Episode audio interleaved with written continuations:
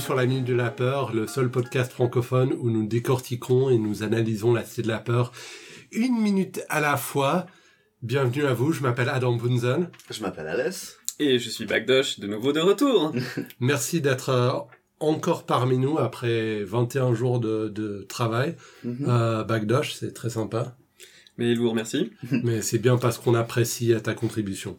Donc tu avais encore des choses à dire euh, sur... euh, Oui, là, ça fait deux, en fait, que je ronge mon frein parce que je pensais que ça venait à cette minute-là et j'ai enfin le super truc à dire.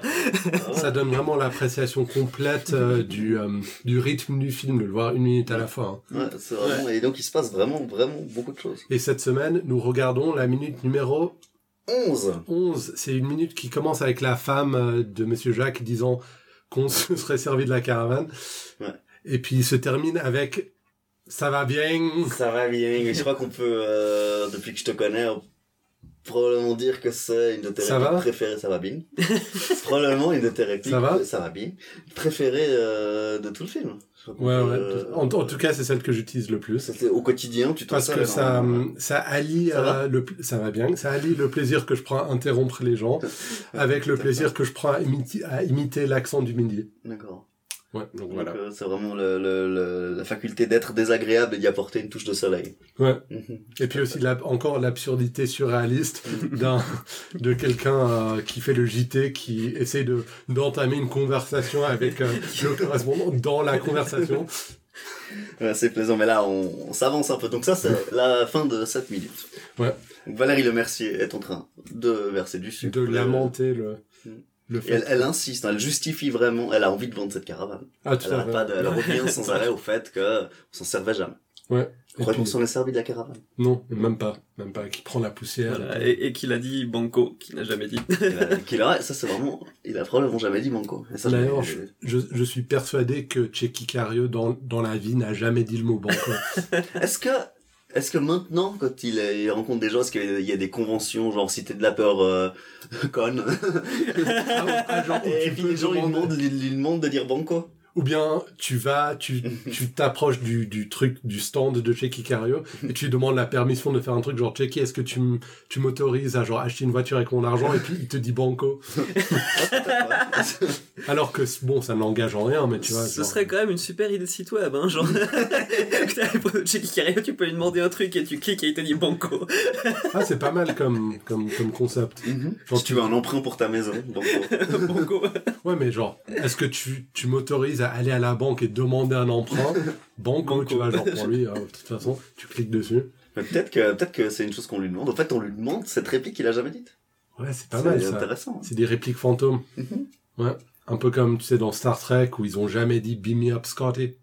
Mhm. Mais alors que c'est une réplique qu'on répète. Ou... Et Luc, je suis ton père, non Je Ouais, c'est aussi, ouais, c'est la plus célèbre. Star Wars. ouais. Ouais. Puis et d'autres encore. Mais Banco, c'est encore plus drôle parce que c'est encore plus indirect. Mhm. Mm. C'est vrai. Bah, Vous, Parlons-en. vous deux, vous essaient musiciens.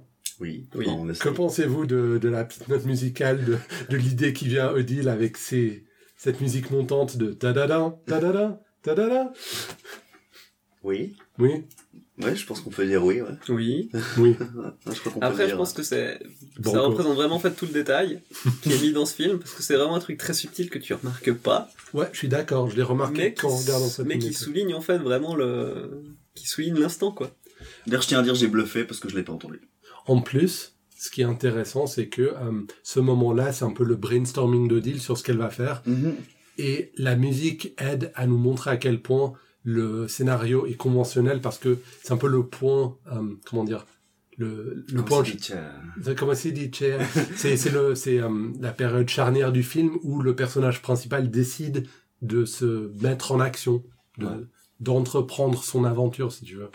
Elle va contacter Simon Jérémy, un autre personnage du film, pour euh, Donc elle fait un peu son business plan, euh, enfin son plan de promotion pour le film quand elle est allée réconforter une veuve tout à fait. Voilà. qui est relativement moyennement bouleversée et qui a profité de décès prématuré de son mari pour faire du shopping.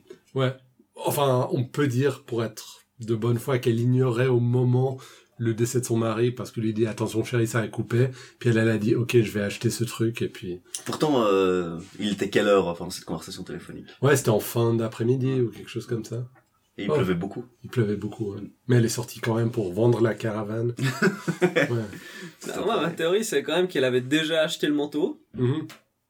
À découvert, et que donc pour Ouais. Ah, le déficit, pour- il faut qu'il vende la caravane. Ou l'hermine, c'est ça. J'aimerais bien, bien voir un exemplaire de son, euh, enfin, d'une attestation ledger, bancaire. ouais. Ouais, je veux dire parce que ce serait intéressant de voir si, en tant que couple, en tant que ménage, ils avaient, ils disposaient d'assez d'argent liquide pour pouvoir, comme tu l'as dit, acheter à découvert sans avoir vendu préalablement la caravane. C'est vrai que le film en parle assez peu. hein. Ouais, c'est un un thème intéressant. Aussi au niveau, euh, je Un ne sais pas, des impôts. Sais pas si- Ouais, un spin-off. ouais.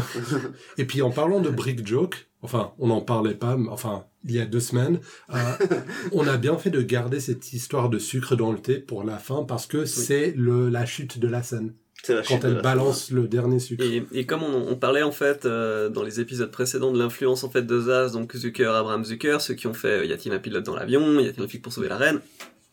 Et pour moi en fait c'est vraiment dans cette scène là où c'est plus qu'une influence mais c'est carrément un hommage surtout à Top Secret parce que Top Secret en fait use et abuse des effets de style où tout à coup t'as une scène qui une un gag en fait où la chute en fait c'est un objet géant. Genre la scène du téléphone où tu Ouais. penses que le téléphone est en avant-plan mais en fait non c'est juste qu'il est immense euh, Il y a une scène aussi où ils sont en train de regarder leur montre pour savoir en fait dans combien de temps un truc va se passer et l'autre il a une montre en fait qui fait 1 mètre 2 qui fait 1 mètre... et c'est surtout dans Top Secret en fait qu'ils utilisent de cet effet de style et je pense que c'est vraiment un hommage direct Il y en a un qui a un œil géant, non Qui est Oui, derrière oui, sa oui. loupe. euh, Et il enlève fait, sa loupe, euh, ouais, il ouais, enlève sa loupe, exactement. En fait, il a juste un œil énorme. c'est ça ouais, Euh, ouais, ouais, ouais. Ouais. Je pensais vraiment que t'allais dire quelque chose Non, non, parce que ouais. vous avez tout dit. Je veux dire, moi, j'ai, On a tout dit. On a tout dit. Ah. Essaie de t'en rappeler. Non, en fait, Top Secret, je crois que c'est le seul que j'ai pas vu des As. Parce que j'ai vu Police Files. C'est Police Files? Police Squad? Police, Police Squad. Squad. Police Squad, c'est une série. En fait, tu as vraiment de ce qu'ils ont fait ensemble, ils en ont fait assez peu. hein. Ils ont fait euh, Airplane. Non, ils en ont fait un avant qui est le euh, Fried Chicken Film. C'est une vu. série de sketch. Ken- Kentucky Fried Movie. Kentucky Fried Movie, pardon, ouais, voilà. Et Amazon Woman on the Moon aussi. Euh, je Ou crois pas- pas, non, c'est pas T'es sûr que c'est pas eux Mais le truc, c'est que le hum, Kentucky Fried Film, c'est eux qui l'ont écrit, mais ils l'ont pas réalisé. Alors que Airplane, ils l'ont écrit et réalisé. Police Squad, ils ont écrit et réalisé le pilote. Euh, Naked Gun. Airplane, ils l'ont écrit, j'ai déjà dit écrit et réalisé. Naked Gun, ils l'ont écrit et réalisé. Et ensuite, ils en ont fait un autre que j'ai pas vu. Et que j'aimerais bien voir, c'est The Ruthless People, qui est aussi, en fait, une histoire, en fait, d'enlèvement et de rançon. Ok. Euh, et qui est le dernier, en fait, qu'ils ont écrit et réalisé ensemble. D'accord. Eh ben, Et Spy Hard, c'était pas eux? Non. Hein, Mais c'était un peu le même style. Ouais. ça euh, Après, le truc, c'est qu'avec, avec, donc tu avais toute cette école, en fait, avec le National Lampoon, avec euh, eux, euh, avec aussi euh, Harold Ramis, en fait, ou vraiment le, la fin des années 70, ou le début, en fait, de l'humour américain euh, troisième degré. Et c'est vraiment eux, avec Airplane, en fait, qui ont vraiment ça existait déjà, mais c'est eux qui ont vraiment fait posé en fait toutes les bases du genre et qui ont posé tous les codes du genre avec ce Mm. film. Ouais. Ah oui, ils ont fait Top Secret aussi qu'on n'a pas évoqué. Euh, Pas encore. Pas encore. Euh, et qui ont posé en fait et, et vraiment codifié en fait tous les styles du film. Puis après en fait tu en as eu, euh, tu en as eu à foison. Bah t'as même un Airplane 2 qui a pas été écrit ni réalisé par eux. Ouais. Qui, Qui est- qui est moins bien, Qui est d'ailleurs. beaucoup moins bien. Il est bien, le, le Airplane Après, premier, euh, il est vachement bien. hein. Après, je crois aussi que euh, Mel Brooks, en fait, a rejoint le genre, mais si tu regardes, en fait, vraiment ses premières œuvres, c'est aussi un humour très décalé, mais c'est pas, en fait, vraiment exactement le même type d'humour que Zaz, dans le sens où il y a pas, euh, si tu regardes Frankenstein Jr., ok, t'as des scènes qui sont exagérées, mais c'est jamais outrancier, Mhm. Ouais, parce que c'est tellement euh, dans le style de ces vieux films voilà. qu'ils ont pas réussi à s'appuyer trop sur la sur l'absurdité. Mais, alors, ouais. qu'après, avec, avec un film comme Spaceballs, il part complètement dans le genre, en fait. Voilà aussi parce qu'on sent beaucoup moins le respect pour euh, le film de référence C'est vrai que Frankenstein. Moi, je trouve pas que Star Wars est pas très respecté dans Spaceball. Bah, alors, c'est vrai que Genre, je me demande si euh, Mel Brooks a vu Star Wars. Quoi, je veux dire. Pro- probablement pas, mais... euh, Et puis euh, à l'époque, je pense qu'il, il- je pense que lui, il pensait que Star Wars allait être fini dans deux, dans deux ans. Bon, George Lucas lui-même pensait que Star Wars allait Ouais, euh, ouais. en deux ans, vu qu'il a prévu les, le Noël des Ewoks ou des choses comme ça, c'était un peu. euh, il a essayé de. Tu, tu l'as vu entre temps, non J'ai de- vu le Noël des Ewoks, quoi. C'est trop de la balle, hein. c'est ce qu'il y a le mieux au monde. Ouais. C'est- Je pense qu'il y a, il y a ça. Enfin, il y a, Ah, je dois il y a dire Kama je- Sutra et puis euh, le Noël des Ewoks. Je dois, avouer que- je dois avoir un faible pour la partie avec Jefferson Starship. De Starship, ouais. Ouais. Mais ils ont fait une série en fait aussi euh, qui se passe sur la planète des Ewoks avec deux enfants qui sont abandonnés sur cette C'était planète. le dessin animé, non? Non, ils ont fait un film, C'était. C'était c'était une série ou c'était des films? Je j'ai pas regardé. Moi j'ai je crois l'impression que que même série. enfant, ça ne m'a pas intéressé. Je sais juste qu'enfant j'avais le 45 tours avec le générique.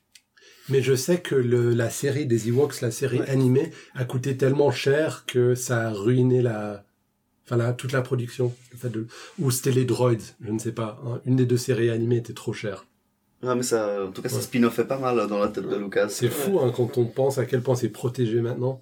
Bon, maintenant, il y, a, il, y a, il y a un film sur chaque personnage euh, qui arrive. Ouais, mais on a tellement levé le pied après Solo. Ouais. bon.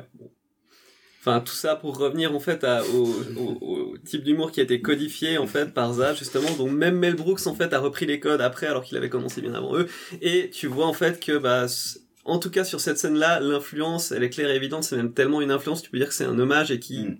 Hmm. avouent ouais. en fait leur Ouais. amour Ouais, ouais. Ah, ce type à d'humour. clairement, ouais, tout à fait. avec la avec la tasse. euh, En plus, ils ont euh, dans le dans leur sketch des nuls, ils ont euh, ils ont repris le système de Saturday Night Live Ouais. assez ouais souvent. complètement. Et là, les, les humoristes que tu as cités, euh, ils ont un lien avec. Euh, Ouais, ça avec rejoint tout à fait, Tout à fait, parce que- c'est vraiment. Parce que euh, à partir de la fin des années 70, années 80, c'est devenu un peu le, comment dire, le, l'incubatoire pour les, Ouais. pour les humoristes. euh. Oui, et après, le truc, c'est que, bah, en fait, ils étaient- ils- c'est National Lampoon qui a repris les humoristes qui passaient à Saturday, Saturday Night Live et qui les a permis, en fait, de passer le pas, en fait, dans le monde du cinéma avec le, avec le premier film, en fait, euh, qu'il a réalisé. Et là, du coup, j'ai un blanc sur le titre. C'est pas Holiday?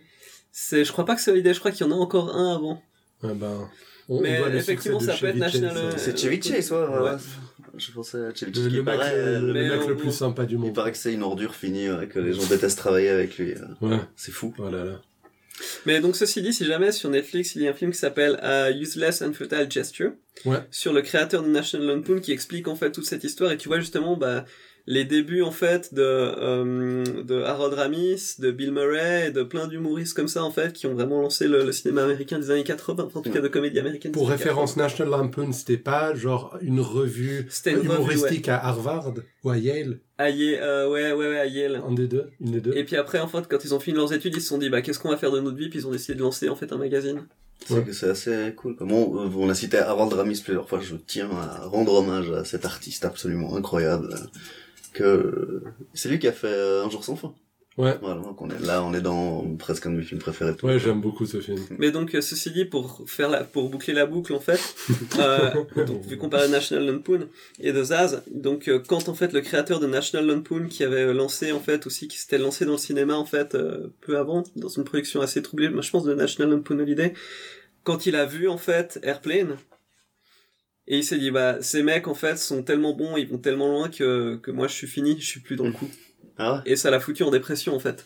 Oh Ah. Comme Ozzy quand il a vu Spinal Tap. Ouais. Non, je crois que lui, en fait, il avait, il, de- il se demandait pourquoi dans la, tout le monde dans la salle se marrait, en fait. Et puis, euh, ouais, ouais.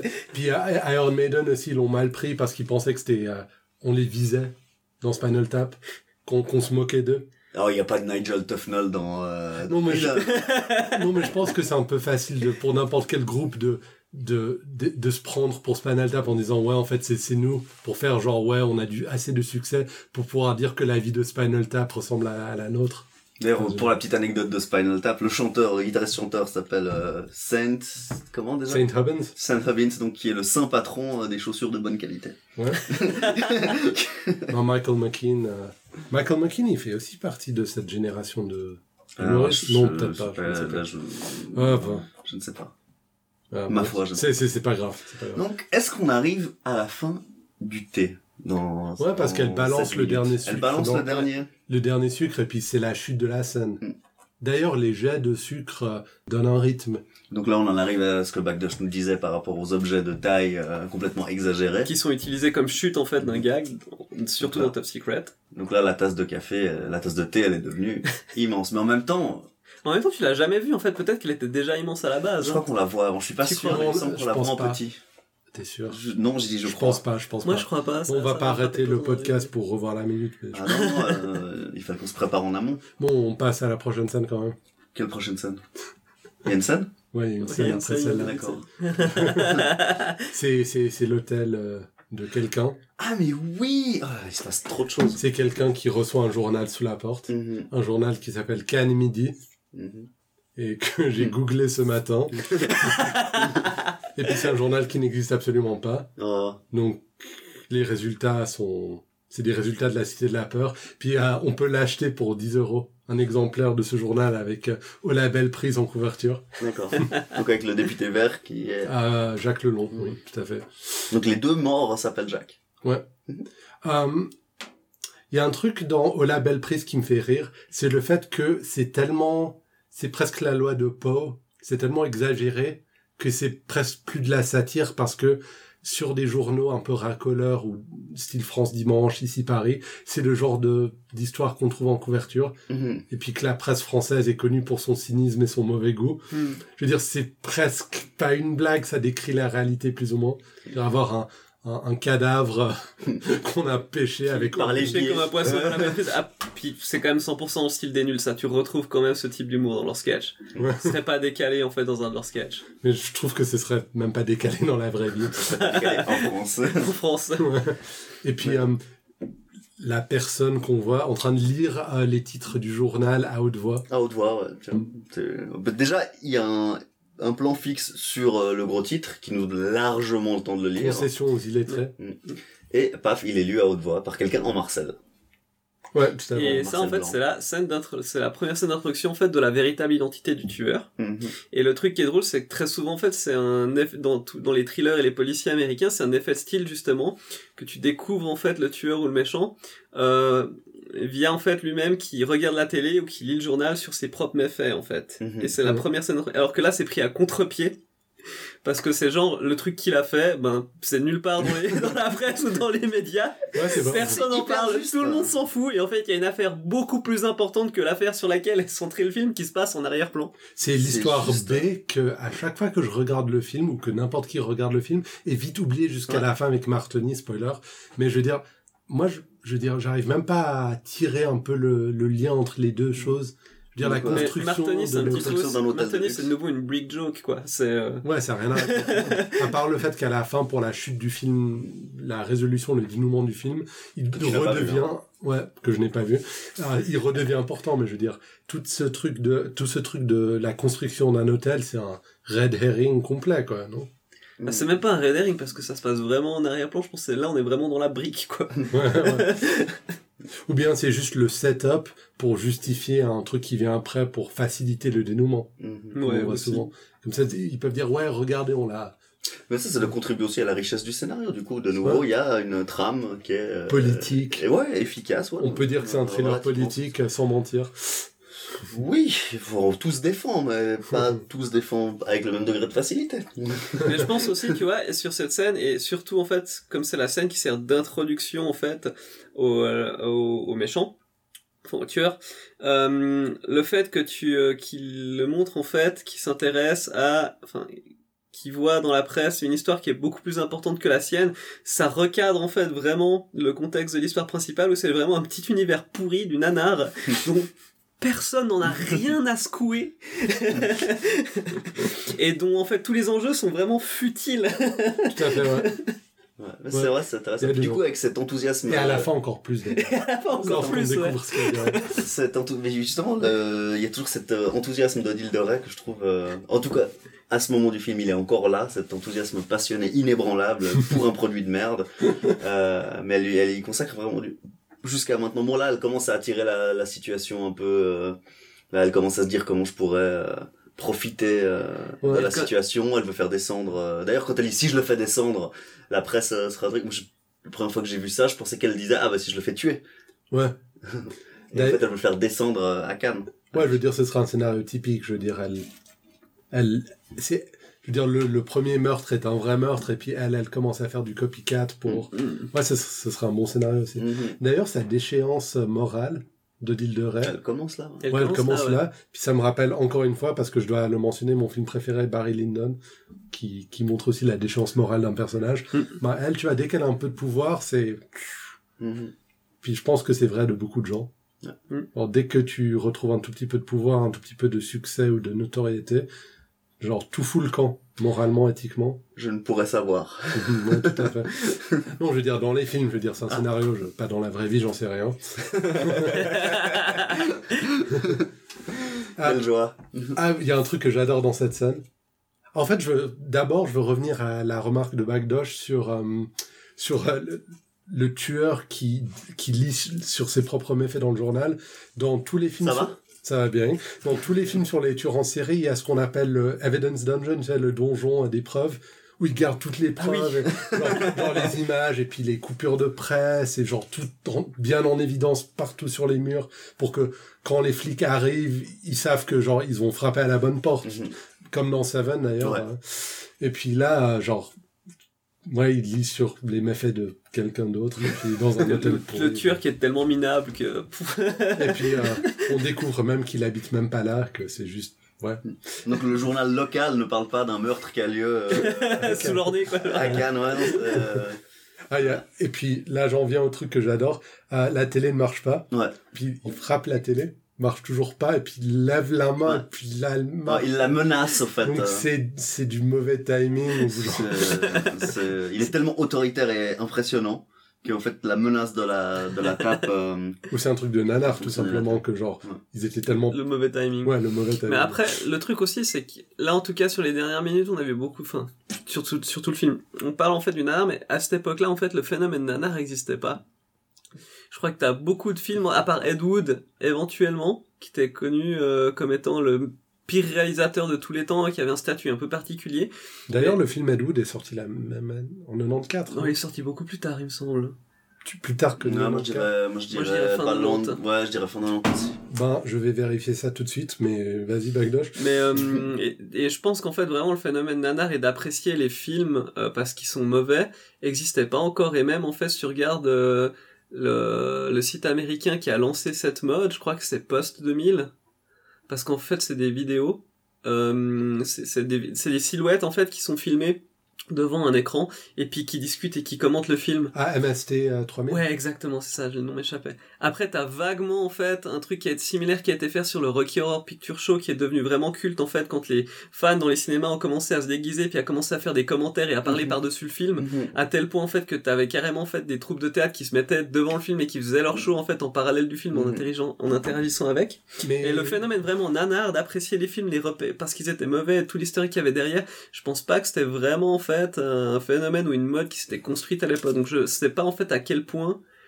ça a influencé en fait le film ou pas, et si cet aspect en fait est vraiment volontaire ou si c'est pas genre une satire euh, directe en fait de du monde du film. Hmm. Peut-être. J'aurais deux choses à ajouter sur ce que tu as dit parce que c'est fort intéressant. Je dirais comme comme beaucoup d'autres phénomènes, l'invention ou l'avènement d'Internet a permis à des gens qui pensent pareil de se réunir. Hmm. Donc je pense que l'histoire euh, du succès des nanars est la même que pour le succès de beaucoup d'autres petites communautés qui se sont réunies. Et puis, euh, deuxièmement, euh, ah ouais, pour des choses comme Rocky Horror, Ouais, je veux dire, est-ce que Rocky Horror, le film, c'est un nanar en fait? Alors, je dirais pas, je dirais pas que, c'est un nanar, mais c'est parce qu'il y a une pièce de théâtre. quand il, il faut, il faut le remettre en fait dans le contexte que quand le film est sorti à l'époque, il s'est fait descendre en flammes mais c'est à cause de la pièce de théâtre qui était bien... Ouais, je sais pas exactement pourquoi, mais le film s'est fait descendre et je crois qu'en gros c'est le film qui historiquement est resté le moins de temps à l'écran, quoi. Ah ouais? Ouais, ouais, il est genre... Euh, mais en revanche, il a commencé à avoir du succès quand ils l'ont passé en fait dans les projections après minuit. Ouais. Et là où tu as eu justement bah, les ados bourrés qui sont arrivés, qui sont ramenés, puis qui ont commencé à créer une communauté autour de ça et puis à délirer dessus. Ah, puis il y a des poncettes, il y a Curry dedans, il y a Susan Sarandon, Meatloaf. Meatloaf, ouais.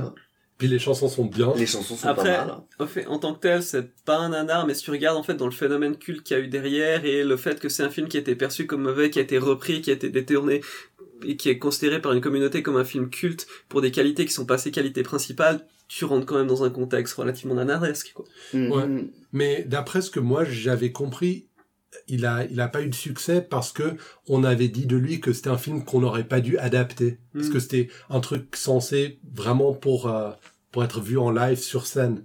Et que le fait de l'adapter euh, en Ah, moi, je pense ça- surtout qu'en fait, c'était la première fois qu'il y avait au cinéma, en fait, ou en tout cas de manière aussi visible, quelque chose de burlesque qui est ostensiblement fait exprès de mauvais goût, avec des traits qui sont très très sexuels, Ouais. mais pas sexuels beaux comme par exemple d'autres films en fait qui euh, frisaient euh, vers l'érotique. Euh, mais euh, comme par exemple, euh, ça y est, le nom de Like, Barbarella. like Consequence. Et, Bar- euh, Barbarella. Bar- que- ouais, comme par exemple Barbarella, où la scène en fait où elle flotte dans le vide, si tu veux, déjà un au niveau des effets spéciaux, c'était euh, c'était un défi technique, et puis en plus la scène en elle-même est très jolie, quoi. Donc c'est vraiment un truc où c'était cru, où c'était euh, grotesque, et c'était la première fois que ça se faisait. Ça a pas trouvé en fait d'écho auprès du public à cette époque. Ouais. Hmm. Ah ouais, juste pour la, pour la petite remarque et pour dire que j'ai raison. Euh, Ed Wood est sorti en 94, la même année en que la 94, Cité de la peur. Donc c'était euh, plus important d'avoir raison que de. que Non, je n'attaque personne, mais là, c'est- ça fait, ça non, mais je trouve- un bon moment que toutes tes, ré- toutes tes remarques sont complètement hors, euh, hors propos. Et Rocky Horror est sorti quand? Dans les années 80 ou 90 Oh, moi je dirais fin 70. 70. Ça- Septembre. Fin hein. 70, ouais. Non, mais je disais que c'est drôle parce que si on regarde tous les films qui nous viennent comme ça juste aléatoirement, il y en a beaucoup qui se situent vraiment, qui sont vraiment proches Ouais. euh, de la Cité de la Peur, c'est Seven. Ouais, euh, ouais, ouais. ouais. euh, maintenant Ed Wood.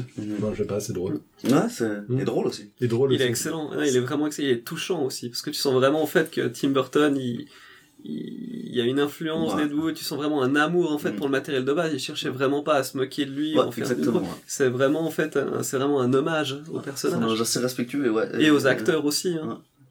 Ouais, Ouais. les acteurs, il y avait- ouais. on, peut, on, peut, on peut en parler euh, pendant longtemps, quoi. Il y avait un ancien catcheur euh, qui était, Ouais. qui était aussi Ouais. quelqu'un de très très bien. De... Ouais.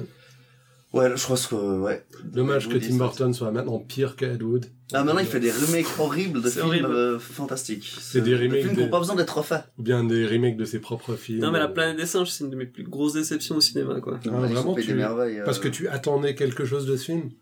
De Tim Burton, mais c'était l'époque où Tim Burton en fait il sortait vraiment, il avait il avait fait Sleepy Hollow, il avait c'était genre c'était vraiment euh, son sommet quoi. Donc tu te dis putain, mythe. il va faire la planète des singes, mais ça va être c'était de la merde. Non, il a commis. Il a commis la planète Puis après, il a commencé à faire tous ses films avec euh, ses potes et sa famille, et puis finalement, Ah ouais, puis là, on est, on est euh, dans la catégorie Adam Sandler. Hein. Genre, Ah je fais ouais, jouer mes potes, et puis, euh, puis voilà quoi. Ben, pff, je sais pas, je veux dire, pour moi, le seul bon, c'est Big Fish, vraiment. Il est génial. C'est vrai que c'est à cette époque-là, il est, il est génial. Ouais. Big Fish, il est vraiment. Et euh, en plus, c'est un, film de Tim Burton le mieux rythmé. Parce que j'adore les décors et tout ça dans Tim Burton, mais souvent ça avance un peu lentement. Et Big Fish pas. Mais vous Mais ceci dit, en fait, tu vois, t'as qui est-ce que t'as comme acteur? Il y a des Vito. Bah, Personne en fait que t'as dans les mauvais films de Burton. il, il a quand même réussi à placer sa femme à un moment donné. euh. Ouais, c'était pas film. une, c'était pas une production Tim Burton à la base, c'était une production genre, je sais pas, Spielberg, que lui, il a repris ensuite. Ah. ouais, effectivement, il a juste fait, il a juste réalisé, ouais, c'est pas. Il l'a genre déjà le squelette d'un super film. ouais, ouais. Ah, parce que s'il l'avait écrit et tout, Il est, euh. il est vraiment super. Ouais. Donc on est chez Émile, le... ou, pas. on Ouais. est chez quelqu'un. On est chez quelqu'un. Et puis on, est en train de regarder la télé. On est en train de regarder la télé, ouais. Et il y a donc ce plaisir de taper sur la télé Ouais. quand t'as pas d'image. C'est un plaisir qu'on a perdu, ça, maintenant. Ouais, Euh, c'est clair. On ne tape plus sur, si on tape sur la télé, elle, elle tombe en avant. Ou bien si on tape dessus comme il le fait, on se coupe la main en deux parce que les télés sont tellement fines. Mhm. Ouais. Ah, ça c'est une petite blague pour les gens qui ont des écrans plats. Mhm. J'imagine tout le monde. Si vous avez un écran plat. Si quelqu'un a encore un écran CRT, euh, Ah, toi, tu connais le terme technique, hein, carrément. ouais. Bon, t'aurais pu dire PVX, j'aurais dit, ah bon, tu connais euh, le, le terme technique. ouais. Mhm. Donc euh, là, Dominique Farrugia à la télé, euh, c'est la Dominique première. Farrugia Ouais, c'est tellement Dominique Farrugia. Ouais. J'avais même pas Avec. C'est la première fois dans le film qu'un personnage joue explicitement un autre per- enfin qu'un acteur joue explicitement un autre personnage. Parce qu'on avait relevé que par exemple Yuri dans euh, dans Red is Dead est joué par Alain Chabat. D'accord. Et donc là c'est la première fois qu'on voit pour de vrai pour de vrai euh, l'illusion du film est, est- est un peu brisée parce que si on si on ignore le fait que c'est un film de les nuls avec des acteurs de sketch qui ont l'habitude de jouer plusieurs rôles, Mhm. on pourrait se dire ah ouais mais c'est pas Simon Jérémy le personnage du Ah film. Ouais, mais je pense, je pense, tu vois, faut voir d'où les nuls viennent, donc les sketchs, où ils sont euh, 4 ou 3, et où ils jouent tous les rôles. Et que en fait, très souvent, ils ont des parodies de téléjournaux. Et Mhm. la parodie de téléjournal aussi, c'est un classique, en fait, de, de l'humour français. Et, et c'est quelque chose qu'ils reprennent directement en fait à l'é- à- sur cette, dans cette scène-là sur à l'écran, Mm.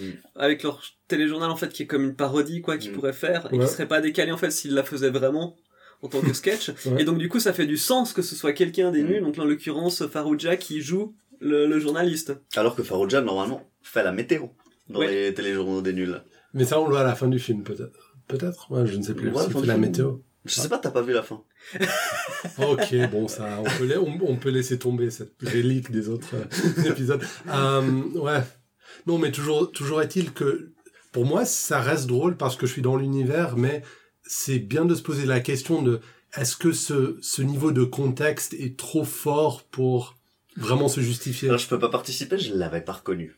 Donc. Même pas. ouais, Bah, donc, euh, Alors moi je pense en fait le truc c'est que c'est une, c'est une méthode en fait, euh, enfin c'est un, un effet de style qui s'appelle breaking the fourth wall en anglais. Je sais pas quel est le terme équivalent en, en français, mais c'est quand en fait euh, un personnage du film interagit avec le public ou fait une référence à quelque chose qui est hors de l'univers du film.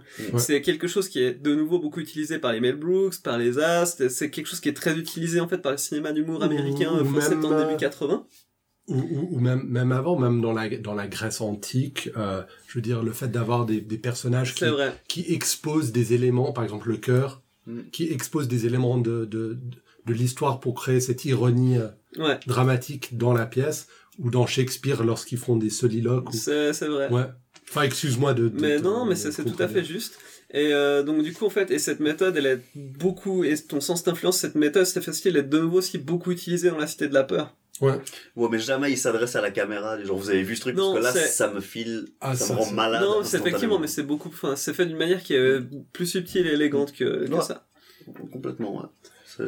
Ouais. J'apprécie. Du coup, on n'est pas en train de casser le mur, on est plus en train de, de, de se pencher dessus. C'est une récompense Ouais, pour, les, euh, pour les fans. euh, Ouais, c'est ouais, ça, c'est aussi un caméo aussi. voilà, C'est un Euh, caméo, euh, c'est un easter egg. Ou Voilà, c'est qu'on les gens, genre, les, les gens, ah ouais, je connais, je m'y retrouve et tout ça. Puis t'es un peu meilleur public que celui qui vient découvrir les nuls avec le Bon, film. C'est un si- petit avantage. Euh, honnêtement, en fait, cette parodie de, de téléjournal me fait plus penser aux parodies des inconnus. C'est Celles vrai. qu'on fait les nuls. C'est vrai, celle-là, elle est plus dans le... Ah, ça, c'est pas sympa pour les nuls. ah ouais, ton truc, ça me rappelle l'autre truc qui est bien Non, mais- Bah ouais, les inconnus, les téléjournaux des inconnus. Euh, Les téléjournaux des inconnus, c'est un truc. Après, la télé des inconnus, je sais plus en quelle année c'est sorti. C'est sorti avant. ça, ah, c'est- sorti bien avant la C'est dans les Cité de années la Peur. 80, Ouais, fin ouais, 80. Et En- ça, c'était vraiment... En tout cas, je l'avais relevé dans la minute 1, mais le succès des inconnus pour moi, c'est le fait d'être resté sur un format bien précis, Mm. ce qui est ce qu'on voit à la télé. Genre les Mm. pubs, le, Mm. le JT, tout le reste, je veux dire, vraiment. Ouais. Ouais. Et après, ils Strict. ont, après ils, ont, ils ont commis des films. Oui, ils ont commis des films, exactement. Et, et puis là, euh, dans les films, il y a un truc qui s'appelle le paradoxe des, enfin en anglais on dit celebrity paradox, mais le fait que quand il y a un acteur célèbre qui joue dans un film, par exemple un film avec Tom Cruise, on sous-entend que c'est un univers où tout est pareil que dans notre univers, sauf l'existence de Tom Cruise. Mhm. Donc par exemple, Tom Ouais, Cruise n'existe pas dans le monde des films de Tom Cruise. Et là, ce serait peut-être pareil. Là, on est dans un monde où les nuls n'existent pas, mais aussi où Simon Jérémy et ce, ce personnage du téléjournal ne se ressemblent, se ressemblent pour nous, mais pas pour les gens du film. Peut-être. Ouais, Ouais. ça peut être ça. Il y a, y a que nous qui, enfin, nous, on a cette omniscience qui nous permet de voir ça, mais, hum, ouais. D'ailleurs, en parlant justement des euh, univers euh, partagés justement, et puis des euh, faits que t'as des euh, univers de, dans le cinéma qui euh, ressemblent à notre univers, mais avec des trucs un petit peu différents, où objectivement dans les films de Stallone, Schwarzenegger existe ou il n'existe pas. ouais. Savez-vous que Predator, Die Hard, Die Hard 2 euh, existe en fait dans le et existe dans le même univers. Alors, Predator et... Oui, il me semble Et- que j'avais et vu un Ali- truc. et- Alien, Ah Predator et, et Commando. Et, Alien. Pas Predator, Alien, Commando, Predator et les Die Hard existent dans le même univers. et, et donc, du coup, tous les films aliens. À Bah, du Alien coup, en fait, c'est vrai que par extension, tous les films Ah, aliens parce et tous dans- les films. euh, Dans Predator 2, il y a un Ah ouais crâne de... Et savez-vous quel est le lien en Non, fait entre non, ces non. films qui n'ont rien à voir? En fait, c'est que comme en fait c'était les années 80, les euh, le mec qui a écrit ces films en fait devait pouvoir référencer un pays qui objectivement était en Amérique du Sud et était communiste, mais sans référencer directement Cuba ou la Ah, Colombie. donc ou- c'est le même pays fictif. Et donc c'est le même pays fictif, Valverde. Non, si si. c'est génial. Mais donc, du coup, ça veut dire que dans l'univers alien, Valverde existe aussi. Ouais ouais. Et puis, il y a des xénomorphes comme caméo dans d'autres films. Donc, il y en a bien d'autres qui existent dans ces ça. films. Et grâce à, vous connaissez l'univers de Saint Elsewhere, Non. Non. C'est c'est cette théorie dans la télé que il y a une série qui s'appelle Saint Elsewhere. C'est une série qui se passe dans un hôpital. Puis à la fin de la série, spoiler, on découvre que tout se passe dans le rêve d'un gamin qui était patient. Mais pendant la série, il y a eu des crossovers d'un tas de séries, y compris tous les Law and Order et tout le bazar. Donc du coup, toutes les séries, presque toutes les séries du monde font partie du rêve de cet enfant, y compris style The Wire et genre tout le reste. Genre presque toute la télé. rêves élaborés, hein.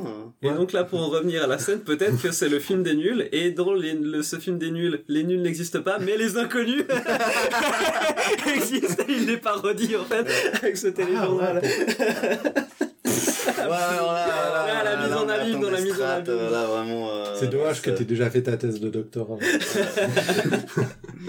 ouais. Ouais, c'est, c'est pas mal. Ouais. C'est pas Alors, mal. euh, cette minute, elle, euh, elle finit sur quoi? Ben, on sait déjà, elle finit sur ça va bien. Ça va bien, voilà.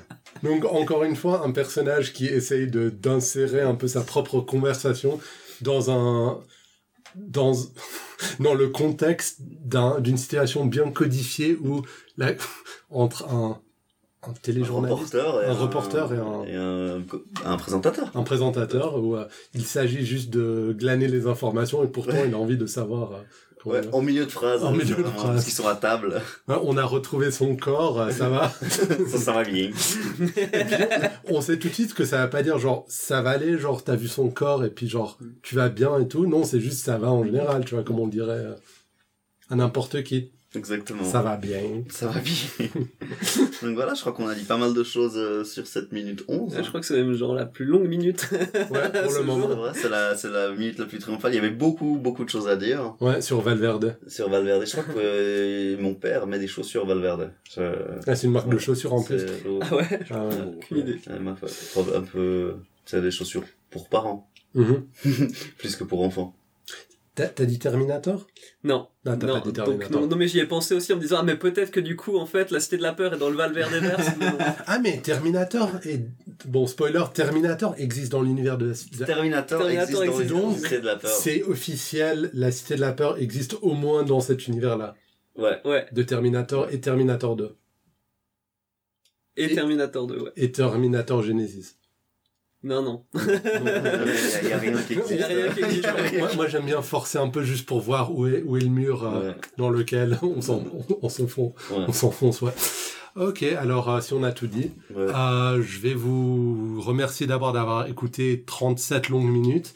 Hmm. Et puis, euh, vous sommez de nous retrouver sur Facebook, sur la minute de la peur.com, sur Twitter, at minute de la peur, de vous rappeler que la musique est interprétée par Timothy Stapé, de vous souhaiter une bonne semaine de la part de moi, Adam Bunzel. De moi, Alès. Et de Backdosh qui vous en prie.